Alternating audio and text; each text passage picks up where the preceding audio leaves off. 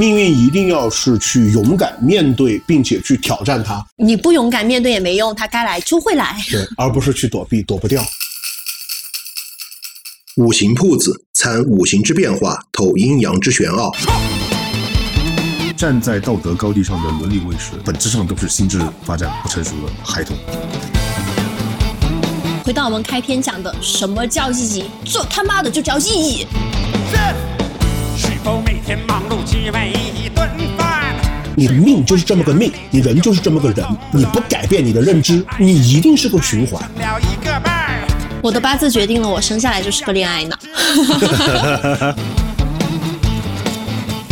这是一档玄学科普的播客节目，五金在节目中和大家一起用玄学的眼光品味传统文化的魅力。欢迎大家收听五行铺子最新一期的节目。大家好，我是五金。大家好，我是黑桃魔女墩墩。如果大家喜欢我们的节目呢，也可以关注、转发，也可以加入我们的听友群，和我们一起共同探讨学习中国传统文化。这一期呢，我们很荣幸的又邀请到了我们著名的心理教练方式老师。不是很著名。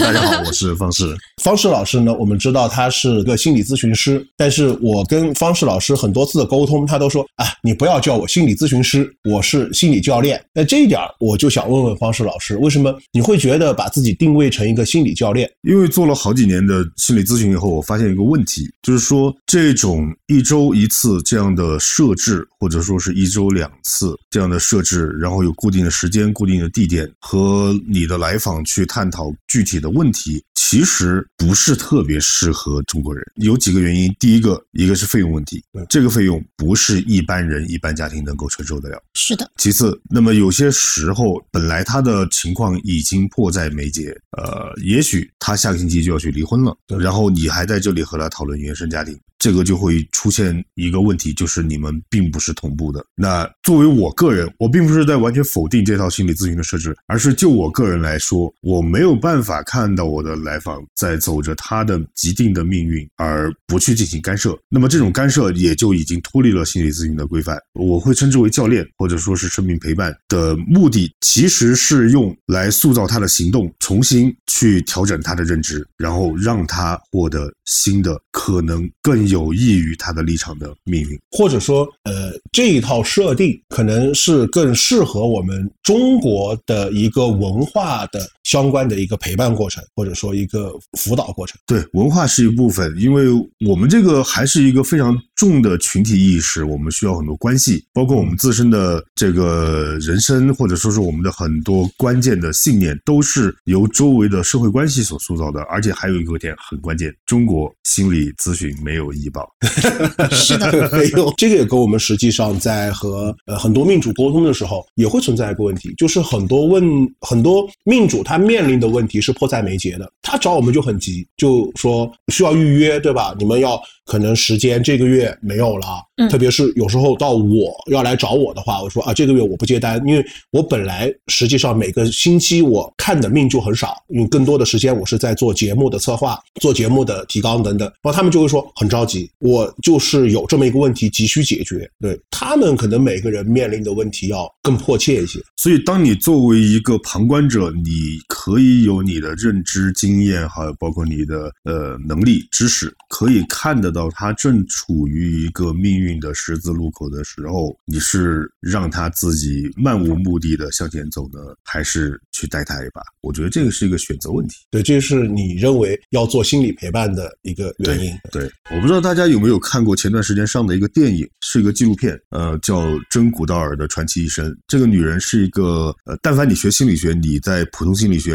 的课程里面一定会看到她的名字。呃，她是做认知研究的，动物认知研究。嗯，那么是一个研究黑猩猩的专家，也是这个世界上第一个能对大猩猩、黑猩猩群体进行呃非常密切的观察的人。里面有一个片段我印象非常深刻，我觉得这个东西也呃跟我很像。呃，他看到一个黑猩猩，那群黑猩猩感染了病毒，那么其中有一个和他在一起陪伴了八年的黑猩猩，呃，已经是四肢瘫痪，呃，只有一只手可以动了。那么他呢，毫不犹豫地帮这个猩猩实行了安乐死。那别人采访他的人会问他，呃，你作为一个动物学家，你真的可以去参与干涉自然这件事儿吗？他说的是，我根本不管这这些言论，我看到了，我知道，我看到他在痛苦，我看到他需要尊严，那我就去帮他实现。别人说什么关我屁事。对你说这个问题，我突然想起，呃，今天早上在群里边，呃，有个人问了一个问题，就是呃，他问喂养小猫和给野猫做绝育嘛，因为现在确实有一批人，他们的工作或者说他们去做的一件事儿，就是在各个小区去抓野猫，然后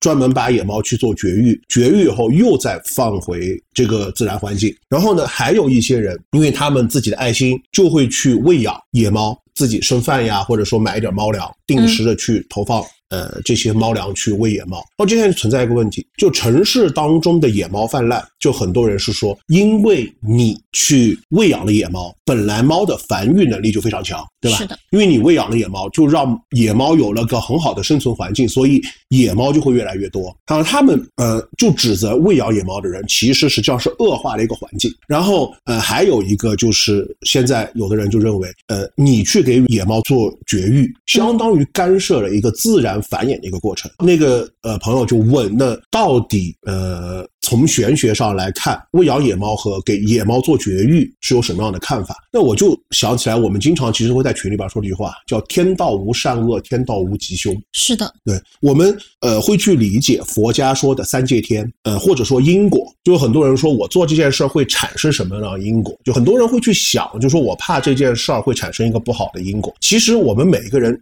看不透因果的，为什么？佛教的三界天，第一界是不惧因果，我的修行的目的是我不怕因果，我做的事情只是发于本心，就王阳明自己说的嘛，知行合一，你的起心动念便是行了，就你要有想法，你就在行，嗯，这不存在善恶的问题。首先第一个，嗯，那第二界天是什么？叫看破因果，我能知道我这件事儿产生什么样的果。第三界天才是跳出因果，就是我们每个人修行的目的，现在连第一界天都没达到，不惧因果。其实我觉得更多的，我们可能更多的是不要去呃，或者说对，不要太在意我做这件事会产生什么样的后果。只要我知道出于本心是个善心，是个善心，我做的这件事儿，我觉得是最重要的，而不要太在意我做这件事儿是不是有违天道。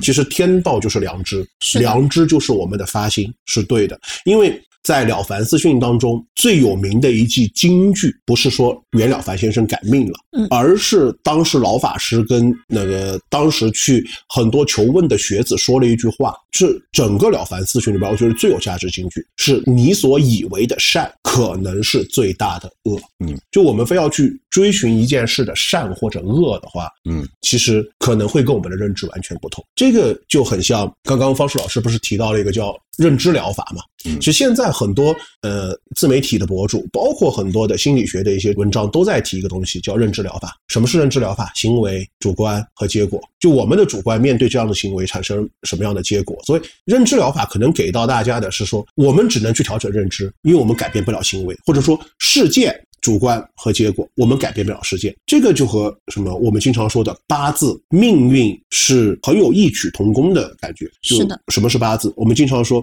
八字是什么？是一个人的性格。嗯我只能从八字看出你这个人是个什么样的人。然后呢，大运流年是我们所面对的外部环境，嗯，我们所看到的事情的发展。呃，比如说一个人他在走正官年或者七十二年，他一定会面临很多很重要、很多很大的外部压力或者社会环境压力。那这样的人对于你来说，你的主观是去挑战这个压力，还是去承受这个压力？每个人命局不同，他做出的选择不同，就产生了不同的后果。有的人有能力、有这个本事，他去挑战这个压力，去承担了这份责任，他就能获得社会成就。有的人，呃，因为他的命局设置，他可能在这份压力面前选择了妥协，嗯或者选择了自我蜷缩，他躲过了这个压力，我躺平，我不去承担这个责任。那么对于你来说，你只是感觉到你这几年过得很糟心、很难过，这个也就是因为我们的主观不同，去呃产生了不同的结果。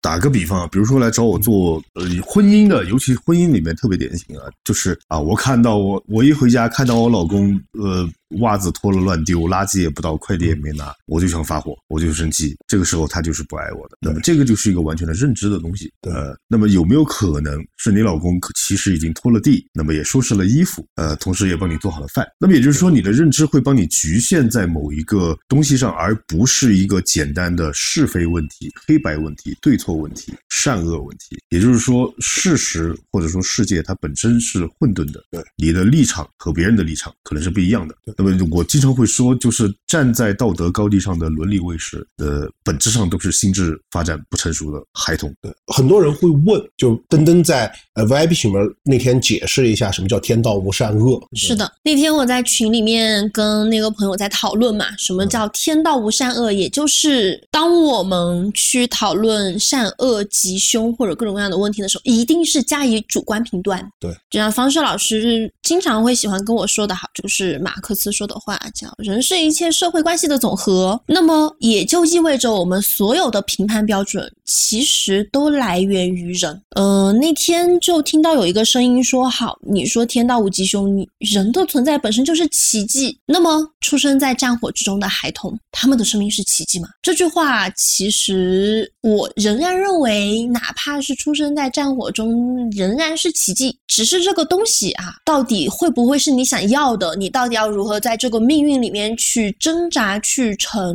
沦？那这个是人可以去决定、可以去选择的，也就是命由天定，运由己造。啊，这个很有意思啊！就是我和我也叫命主啊，生命陪受到我伴也是们的命主影响。但是我是完全不玄学的啊，可是我还是会不停的要和他们重复一句话，就是你要臣服于你的命运。呃，什么叫臣服于你的命运？就是你当下的这个状态已经是你最好的选择，你是没有过去的，你也没有未来。因为人和人生这些课题是没有意义的，它是虚无的。人类的整个文明都是被虚构出来的，但是人就是存在本身是不需要意义的，你也不需要服从任何人制定的意义的标准和规则。当然，前提是你能付出多少代价。那么，因为没有意义，没有一个恒定的生而为人的意义所在，没有一个最高的意志告诉你人就应该是什么样，人应该怎么活着，什么权威、什么大师、什么长辈，这些东西本质上都是扯淡，因为他们只能规训自己的人生，而不是你的。所以，当你去认清楚这种虚无，去认清人性没有意义的本质的时候，你可以去塑造自己的命运。那就比方说，比如说吴京，哎、你认为你自己一生的使命就是去自由女神像她的头顶拉一泡屎，这就是你活着的意义。意义是由自己来对决定的。那么通过这泡屎，你就能切实的感知到自身的存在的必然。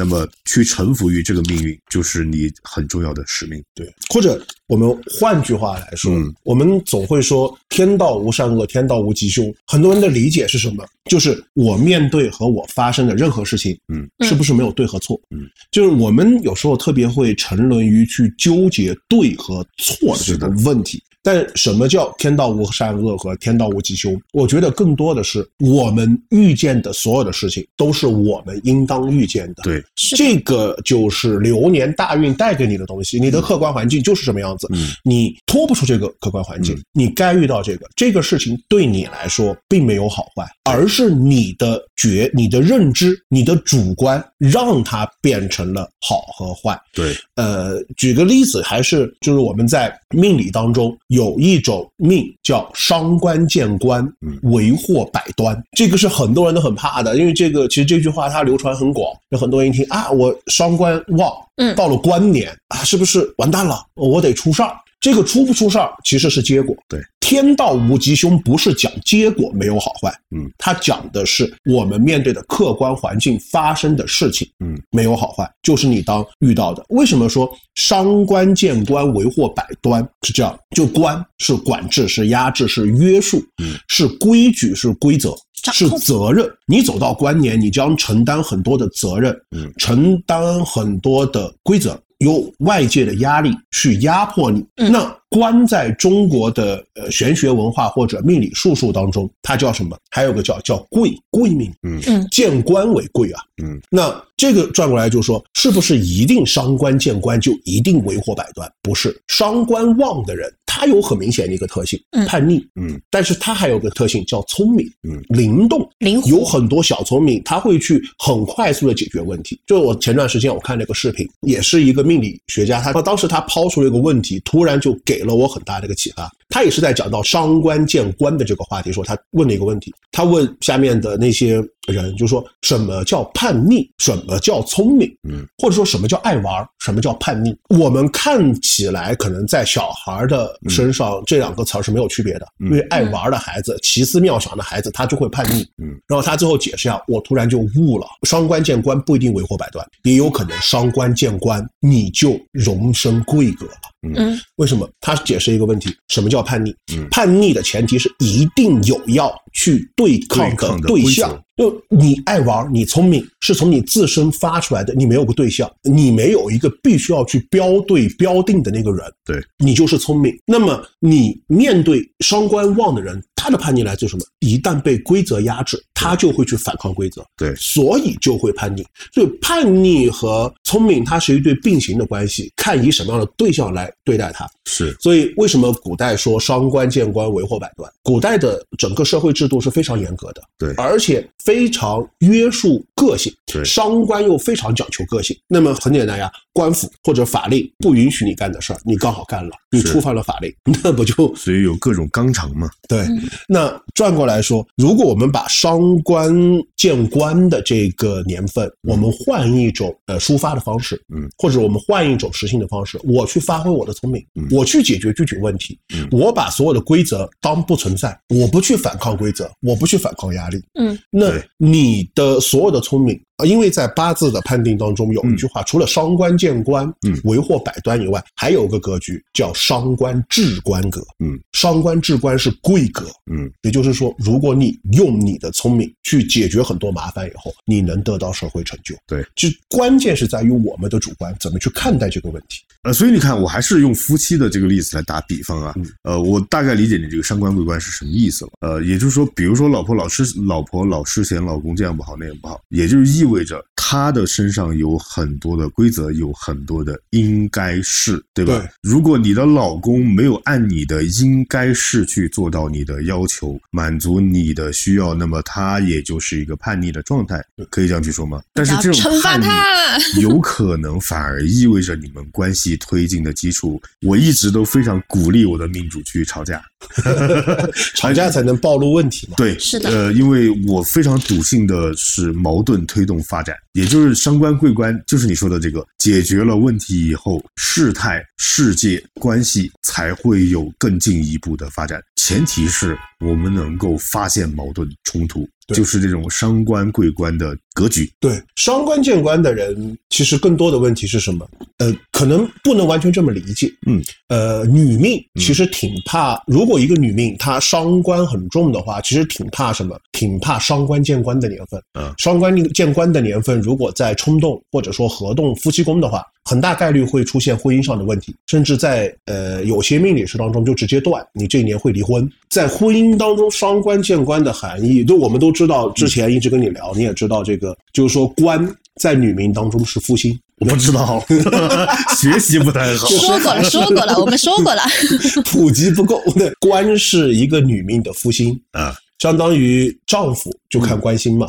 那呃，伤官见官的年份，就是如果最直接的判断，就是说这个女的会看不惯她老公，对，就找架吵。我经常跟我的命主说嘛，我说你到了伤官见官的年份，你要忍住啊，你会没事儿就找你老公找架吵。是，因为无论社会再怎么变化，至少这么几千年的整个男女关系社会的发展下下来，我们都必须要去承认一个一个事情，嗯，无论男女再么再怎么平权，在女性的潜意识也好，或者在男性的潜意识也好，它都有一个烙印，嗯。男性是家庭主导，嗯，或者男性掌握了一个家庭发展的话语权，是的，对，无论任何一个人，呃，他你都摆脱不了。男性确实是家庭主导的这样一个潜意识认知，这个是几千年文化灌输给我们基因当中的东西。那很多呃，在这个时候，女性就会觉得，凭什么家里边你说了算？凭什么要听你的？凭什么要让你来主导？嗯，呃，这个是一个。但是呢，一样，如果你转一个思路或者转一个角度去看，没有一段婚姻是没有问题，能够一直走到生老病死。对每段婚姻都一定会有问题。对，那伤官见官的年份，女命伤官重，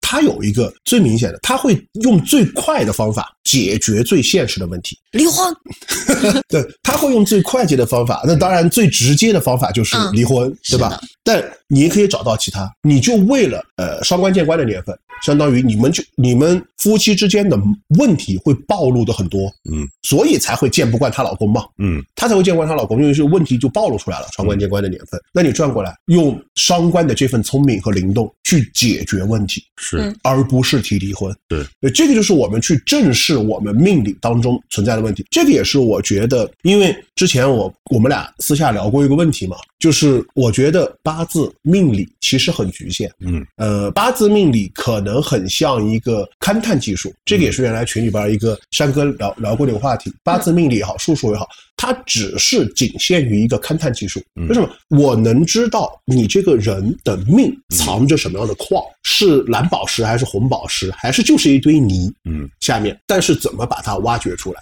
嗯其实命理学没有办法。我们所有给命主的建议，都是基于我们自己生活的经验总结、社会经验对，以及我们自己的思考、对人生的思考给出的建议。但是这些建议是不具备任何科学依据的。嗯，就是我活了那么多年，我觉得这些事情啊，我看透了，那我给你指导这样。但具体怎么科学的去挖掘它，嗯这个是命理术数永远做不到的东西。嗯所以我那时候没有学心理学之前，我最怕的就是命主问我等等，那我怎么办啊？那这啊，这怎么办？你问到我了，然后这个问题，其实这个就是为什么我们的呃传统文化当中，除了有命理学，嗯它会兼带有法科。嗯法科的作用其实就是去改变嗯。或者解决外部环境，但是外部环境一定能解决吗？我觉得不一定，因为这个是天定的。嗯。其实相当于我们做的任何法科，更多的是像跟老天去商量，嗯。我们变一变可不可以？嗯。那如果你功德在的话，老天说好，那就让你好一点。你没有那么多功德的话，那该是你怎么面对的，你必须得去面对。那更多的就是刚才举的例子，就是伤官见官，嗯。我们怎么去应对它，其实就是我们自己的思维可能换一个方向，换一个角度，可能就会有不同的结果。就像认那个行为认知疗法嘛，嗯，我们改变不了世界，嗯但是我们可以改变我们的认知。嗯，呃，我看上一次不是在 SVP 的群里面去做了一个小课，是叫洞察力。对，呃，什么叫洞察呢？也就是说，我们本来日常生活之中就有非常多的感知过滤器，这种感知过滤器是基于我们的情绪、我们的成长经历、我们的经验、我们看看到的电视剧、我们刷到的短视频、我们看到的呃文章、我们听到的五行铺子的播客这些东西来塑造的。当这种感知过滤器存在的时候，也就意味着你的认知上一定会有某种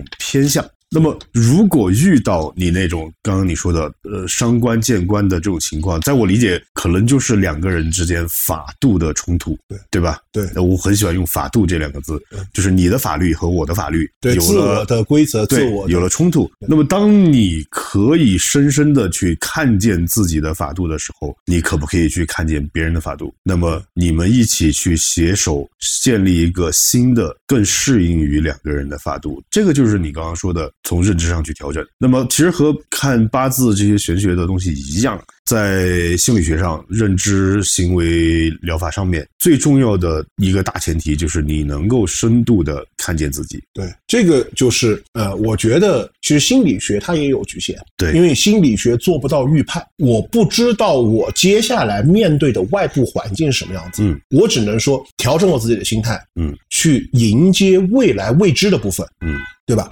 那八字的局限在于，我知道我未来会面对什么，嗯。但我该怎么办，我也不知道。嗯，我只能说有两种情况：我受着它，或者说我逃避它。呃，很多人会说一句话叫“人生无常”。嗯呃，大就是肠包小肠 人生无常。其实从命理学的角度，或者说命理师的角度，嗯人生是有常的。嗯我们可以判断一一个人生命的轨迹是什么样子。呃，八字我一直说是个模糊科学，它看不精准，我不可能知道你这一天会发生一件具体的什么事情。它跟你呃所生活的、生存的实际环境和你的周围的人际关系有息息相关的。有的人他生活在比较偏远的地方，嗯。他可能出现伤官见官的年份，就不是说你去挑战什么法律法规的问题，是。啊，有的人他生活在一个法治环境比较健全的地方，就可能是这一年有的政策会让你的一些想法发挥不出来。嗯，我们面临不同，没有那么精准，但是呢，我们可以大概知道我们自己会发生什么事儿。嗯对，这个八字它有一个局限性，就是之前我们也聊过一个，为什么同年同月同日生的人会不同命？双胞胎对我们的环境不同，嗯我们所面临的人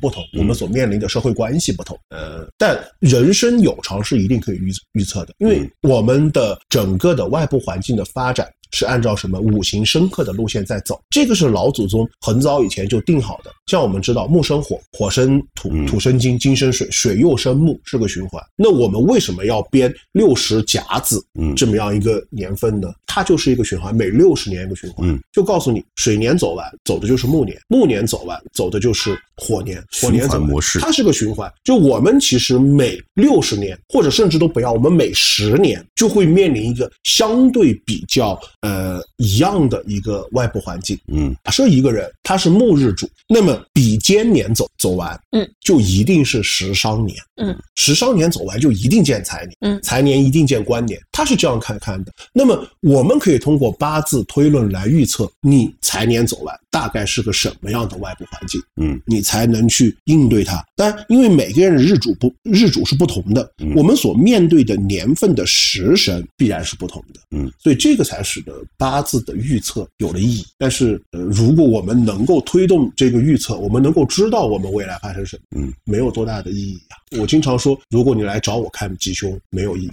嗯，呃，是这样，心理学会是这个状态，就是没有办法去判断你的外部环境，但是其实是可以观察得到你的行为模式，就是和你们刚刚说的那个金木水火土这一套循环深刻的状态其实是一致的。也就是说，人一定会进入某种循环之中，因为它有一些基于认识、认知、基于潜意识的展现出来的行为模式。那么这个东西是会循环的。也就是说，我尽管不能去判断你的外部环境，但是我可以非常精准的预测，当你遇到某种情境的时候，你大概率还会沿袭这个模式。如果你没有突破和改变的话，呃，我讲个案例，就是我之前有一个命主，呃，那么他是离婚离了三次，然后每一次离婚都是因为被家暴。但他其实环境是一样的，自己也没改变认知。对，呃，尽管人换了，呃，那么他跟这个人相处的环境也换了，包括他工作也换了，但是这个行为模式依旧在，因为他看不见。为什么他每次会去家暴？那我们要去分析，要去研究他的过去的这种模式是什么样子的。比如说，每次吵架的时候，比如说五金，你是我老婆，你每次你每次跟我吵架，我一定要怼在你的鼻子面前，离你的身体距离非常近，然后指着你的鼻子，甚至戳着你的脑门说：“你是不是要打我？你是不是要像我的前夫登登一样来打我？你是不是想像谁谁谁一样打我？如果是你，你打不打我？有可能，如果哎不对呀、你是我老婆，为什么是你打我呢？你打我，好，那么他在这个行为模式之下，必然他会经历家暴。对，那么同时，他也会潜意识推动的去选择一些可能存在家暴行为的人。对，那么为什么呢？因为他从小就成长在这种环境之中。对他爸就是会打他妈。那么虽然道理听过很多啊，就是啊，家暴都是不对的，男人应该对女人怎么样，女人应该对男人怎么样，应该互相尊重，应该怎么样怎么样怎么样。可是潜意识不讲道理，潜意识就是就像你们八字说的命一样，就是在推动你的发展的。那么当你的潜意识把暴力和亲密关系关联在一起的时候，你会不由自主的去在亲密关系里面寻求暴力。对会真的相信打是亲，骂是爱。对，有这个，我就想起来，原来我跟朋友聊的时候，我当时说了一个观点，嗯，因为呃，我们看的命很多了以后，会面对到很多共性问题。对。嗯。如果讲到呃每个共性问题，其实它都指向一个问题，会问的就是我这份工作如果我辞职，嗯，会不会好？我离婚，嗯会不会过得好？或者说我换一个老公，我换一个老婆，会不会好？我重新生一个孩儿，重新生个孩子，会不会好？严格意义上来说，大概率不会。不是说大概率不会，我经常回答着，但他们都很笑说我要改变一种方式，会不会好？对，我后面一直在想，我一开始还很傻的说，也不是，我还是还很机械的说，你等一下，我帮你往后看一看会不会好。后面慢慢多了以后，呃，我就悟出一个东西。他们在问我换工作会不会好，我都会直接回答一个不会。不会，嗯你换老婆也好，换老公也好，换工作也好，重新生个孩子也好，不会。为什么？我以婚姻来举例子，很多人会觉得我这段婚姻很糟心。嗯，我要呃啊，假设啊，这个前提是你本身命局中婚姻宫就有问题，就我要换一个，我会不会好？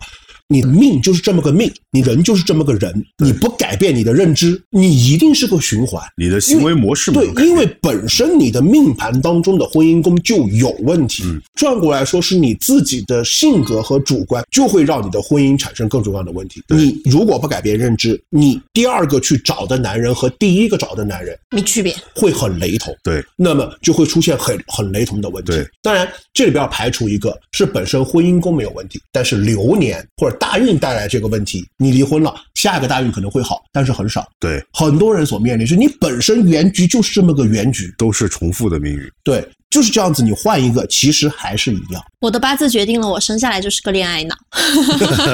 对，这个就我怎么去？很多人觉得啊，我是不是离婚？我换一个就一定会好？不会。对其实这个是可以既定告诉你的问题，就是你原局就这么个原局，怎么办？你还在原有的命运之中，但是又不臣服于他，那你又怎么逆天改命吧？是的，说回刚刚那个家暴的例子，呃，实际上在这种暴力和亲密关系的连接，这种东西在他亲潜意识里面已经固着的非常非常死了。那么这个可不可以也是一种资源呢？用来改命的资源呢？比如说把这种暴力行为换到更亲密的行为上，对啊，比如说笑了，呃，比如说打打屁股什么的，不可以吗？把它用一种更轻松愉悦的形式体现出来。那这个我觉得在某种程度上来说，就是臣服于命运。对，很多人会去问我换一个环境会不会好？实际上不会，反而你要问我换换自己对，会不会好？换人会有作用，但是得换自己。对这个问题，呃，以前我们经常在聊，我也在输出过一个观点，我说，呃，叫我命由天不由我，我运由我不由天。实际上后面我发现这句话是有问题的，甚至我说这句话是错的。我可能觉得很早，呃，有个动画片《哪吒》嘛，嗯，当时不是有一句话，很多人看哭掉，嗯就是当时他和敖丙冲上去对抗天的时候，嗯，当时哪吒说了句话，叫“我命由我不由天”，嗯，对吧？我后面想一下，这句话实际上才是对的。是的，运我们是永远也改不了的。我们老说要改运，改运，运是改不了。为什么？运是客观环境，是你必然会遇到，老天安排给你，它就是这么个规律。是，你走完财年，你必然见官年。嗯，是啊，这个不会因为你的个人意愿或者做一个法科就改变，它也是官年。可能做完法科的作用是什么？让你的压力小一点，嗯，让你不那么难熬。嗯，但我命由我不由天，为什么？命是我的性格、我的主观、我的认知、我的思维模式，我可以通过自我意志来改变它。我可以当一个聪明一点的恋爱。脑。对，就是叠 buff，对，就怎么让自己更去认知到命的本质，是。或者说运的本质。我们不要去改变，想着变运，对。想着是变命，对，因为运是有规律，这个就就很像呃我们在玩游戏打牌，对。当我们就比如斗地主，我们能把牌桌上的牌算得很清楚的时候，我就能根据牌的情况，嗯，变我自己所有打的策略。那如果这个时候我再学一点歪门邪道，哎，我把这个牌变一下，藏 藏一张，一张，那原则原原则上来说就是改命了嘛。对，所以但是改命很难，不然为什么叫逆天改命？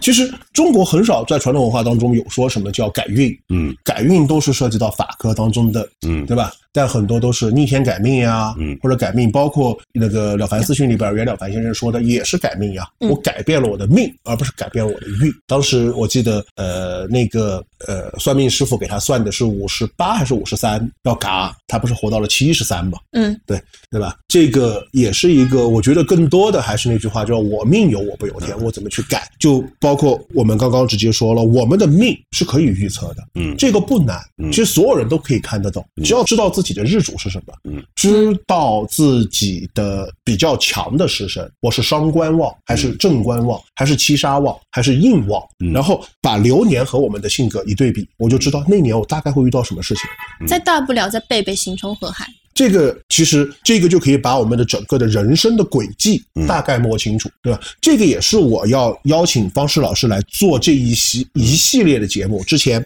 呃，我们不是在群里边说，我们准备要谋划做一个叫“命运五重奏”，是的，对，这个也就是我要邀请方式老师来做这一个系列节目的目的，其实就是让大家知道我是什么样的人，我可能后面会遇到什么样的事，大概一个什么样的情况。完了以后，我们怎么样从我们的行为模式上来纠偏自己的行为，或者换我们自己吧？嗯，对，所以从某种意义上来说，我是心理界的法科，又叫我心灵法师。心 可以的，因为本身我觉得能够改命的就三类人，可以说谈到改命。嗯，第一个命理师，这个逃不了，因为我们是勘探的嘛，我们能知道你下面的资源是啥，对吧？是是什么矿，然后完了以后就是什么道士或者说民间法科，他们改变的更多的是你的外部环境。嗯，然后完了以后就是心理咨询师也好，心理教练也好，他是从内改变你这个人的行为模式和主观模式。就我特别记得《孙子兵法》当中有这么一句话，嗯，叫“上兵伐谋，其次伐交，其次伐兵，其下伐臣”。嗯，所有的东西，无论在传统文化当中，还是在我们的兵法当中，都有一句话：谋略。嗯是的，谋略是所有事情的上上之策。那么这个我其实也总结出来一个，就是算命的三重境界。嗯，呃，第一重境界就是我看吉凶，我只想知道我自己是好还是坏。嗯，以后的命运，我老来有钱还是老来奔波？明天会不会挨揍？对。还有一个就是，比如说我明年是破财，嗯，呃，还是能有钱，我的婚姻会会在哪年出问题？我只想这个，知道这个，但是我也没有办法，我也不想知道怎么解决。嗯，第二重境界就是被动规避吉凶，嗯，我要以什么样的姿势挨打？不疼一点。就是至少我知道我被打的时候我抱头还是抱着腰，他打我哪儿呢？比如说我知道我明年破财，然后我该怎么去规避它？我是把钱给我爸给我妈拿着，还是我先把它花掉？嗯我跑去上海还是跑去北京呀？对我适合去哪个地方躲这个事儿？比如说后年我工作会出问题，那怎么办？我是呃辞职换一个工作就不会出问题，还是怎么样？被动接受，嗯，那还是今天就去找老板告白？这个就就很像什么？这个就很像我们说的叫主动应凶。嗯在算命当中，比如说算到呃一个人，嗯他呃过几天或者下个礼拜他有血光之灾，很多命理师会建议这样子，你去献个血，嗯就主动应了血光之灾，对吧？说啊，你可能这个月会破财，怎么办？哎，你有没有想买的东西？赶快这个月买掉，你就不破财了。那应血光之灾这个事我还真做过，是有用的。然后我就去献血，然后献血的护士就直接把我的血管戳了个对穿。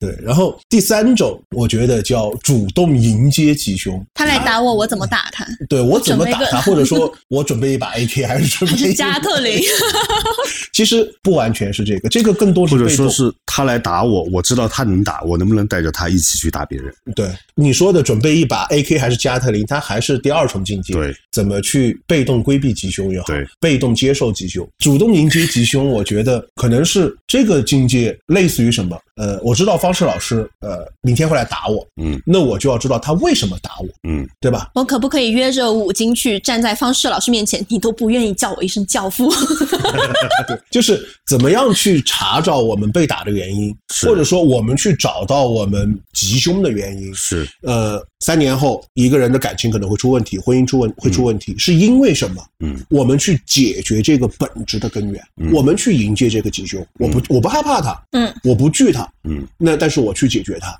工作上五年或者明年工作会出问题，是因为什么？嗯，我怎么去缓解这个问题？嗯对吧？这个是我觉得主动去迎接吉凶的一个怎么说呢？第三重境界。因为其实转过来说，我们经常说的叫“天道无吉凶，天道无无善恶”。是的，他讲的不是说我们的结果没有，刚才我们聊了这个问题，这就是我们的运势是没有好和坏的，因为不同的外部环境或者相同的外部环境，他面对不同的人或者不同命格的人。它的结果是不同的，比如官杀大运，它对于身强的人来说可能是成就，可能是变贵；呃，对于身弱的人来说，就要可能就是灾祸。那我觉得我们更多的办法不是去规避这个官杀大运，避不而是对啊，你该来的它它总会来。那更多的是如何让我们自己变成身强的人，除了去多交点朋友，对吧？除了去提高自己的认知之外，怎么让我们变成一个身强的人，才能扛得住那个官杀大运，从而有所成就？这个我觉得是真正真算命的最终境界，就是如何改变我们的自己，去面对这个命运。命运一定要是去勇敢面对，并且去挑战它，你不勇敢面对也没用，它该来就会来。对，而不是去躲避，躲不掉。嗯，这个三重境界我是很认可的。其实我给大家可以翻译一下，第一重境界就是你去医院，医生告诉你你这条腿保不住了呃要断了。呃，你再这样继续下去，你这条腿要断了，这叫知道吉凶，对吧？第二重境界，你现在开始不做一些有损你这条腿的呃一些行行为运动啊、你不去用这条腿去作为重心腿去爬楼梯啊，或者是搞下蹲呐、啥的，这是第二重境界，被动的规避吉凶。第三重境界是你去寻求针对性的解决方案。哎，国内外的各种网站或者医生有没有更好的训练方案，能让我训练训练好我这条腿，用它的特殊的形式，难说一不小心你就变成了一个什么奇才，武林奇才，对吧？对，呃，一条黄金左腿，一 一脚就可以把人踹死。那么同样的，在我们现在在我的这个生生命陪伴里面也是一样的。第一重一定是让你去知道你为什么会去趋这个利，避这个害。登登为什么是个恋爱脑？对，那恋爱脑 你是逃不掉这个话题了。那么你是恋爱脑，你趋的是什么利？恋爱脑对你来说有什么利益？你在这个过程之中能得到什么好处？什么好的感受？是被认可吗？是被肯定吗？是那种被抱持的感觉吗？那么要避什么害？是回避你在现实生活之中的无能吗？是你没有办法去理性的处理问题吗？这是第一重。第二重是被动的规避吉凶。那既然你是这个状态的，你可不可以去筛选男朋友？对对吧？筛选你的老公，哎，他什么样的人，什么样的性格，其实没有办法，他有可能会伤害我，那我就不去选择他。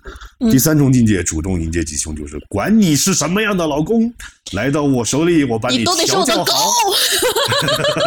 那么同样的，这个过程也必须得调教我自己。是的，对，这个就是我们是就或者说我们换个角度来讲，就是刚刚方式老师他举的这个例子嘛，我们延伸下去讲，我们每个人去医院看病，对，并不是为了知道我有什么病，对，嗯，我们因为因为你要知道自己什么病，百度一下，百度看病可能会可能会 会死呀！我对，我们去医院看病不是为了知道我们有什么病，而是为了知道我们怎么样，嗯，把这个病治好。但是医生经常会讲一句话，嗯。药可以把你的病治好，嗯，但是如果你还这样作，对。你还这样不好好休息，对。你还这样熬夜，你还这样胡吃海塞，你的病 都在拍胸口，讲的就是我。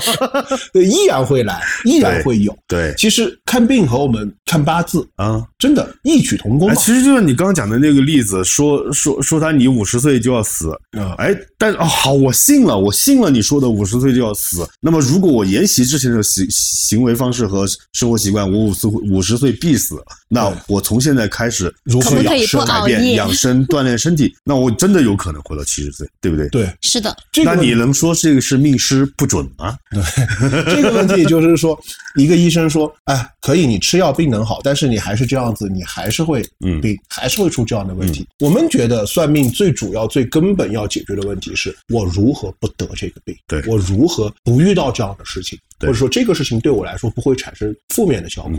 我认可我得了这个病，对，这个也是我们之后呃要做这个命运多重奏的这个节目嗯的本质或者说核心意义所在，嗯让大家通过节目能够知道我是个什么样的人，嗯然后我该怎么改变我自己，嗯从而才能更好的去面对我们可能去面对的命运。对就像嗯，很多人都在讲传统文化当中有有三重境界嘛，嗯。嗯。叫看山是山，看水是水，到看山不是山，看水不是水，最后看山还是山，嗯。看水还是水。很多人就问到底是什么意思？其实原来我给我儿子讲故事的时候，我用过这么样一个例子。嗯我说什么叫看山是山，看山不是山，看山还是山？就是我们小时候会学到很多像董存瑞也好、黄继光也好的英雄事迹，会觉得哇，这些人民英雄好伟大，会为了呃胜利，为了人民牺牲自己。就觉得啊，他们就是我的榜样，我要像他们一样去奉献自己。这个是看山是山的一个境界。那长大以后，我们会发现网络上有很多会去质疑，比如说像嗯、他会质疑人在高温灼烧的情况下，你不可能一动不动，你的肌肉会因为灼烧痛感而产生你无法控制的抽搐和收缩，你一定会有动作，对吧？呃，等等，这些是看山不是山，我们去质疑它的真实性。那到了第三重境界，看山还是山的境界，就是无论是黄继光也好，董存瑞也好，罗胜教也好，可能比我们去争论和质疑他们事情真假更有意义的事情是，我们要去相信他他们的真实性，要去相信他们的存在。为什么？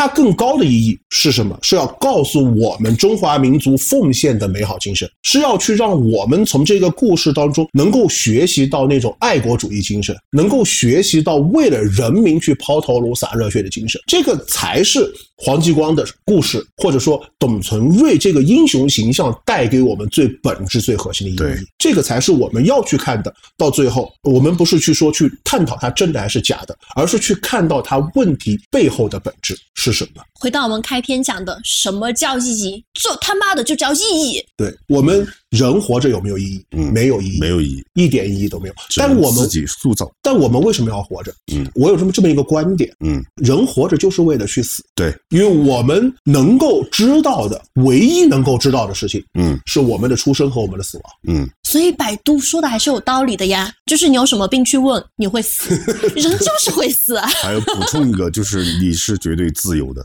是的，只是你的自由是需要有责任和代价。对有条件的自由。对，所以我们人生的意义在于什么？如果我们简单的说，我们的人活着，或者说我们换个角度来说，拿看山是山的这个境界来看，我们一开始会觉得我们的人生要丰富精彩，嗯，对吧？我们要活出各种可能性，然后慢慢发现我们人生活着意义不过是去死，就会丧失掉生活的信心和乐趣。我当宇航员有什么意义啊？转过来来想，对死亡又有什么呢？我们在意的不是死亡，而是在意怎么样让我们的这个人生活的是我们想要的人生。难道我会死，我就不想当宇航员了吗？对，但是你的人生是什么样子，是由自己定义的。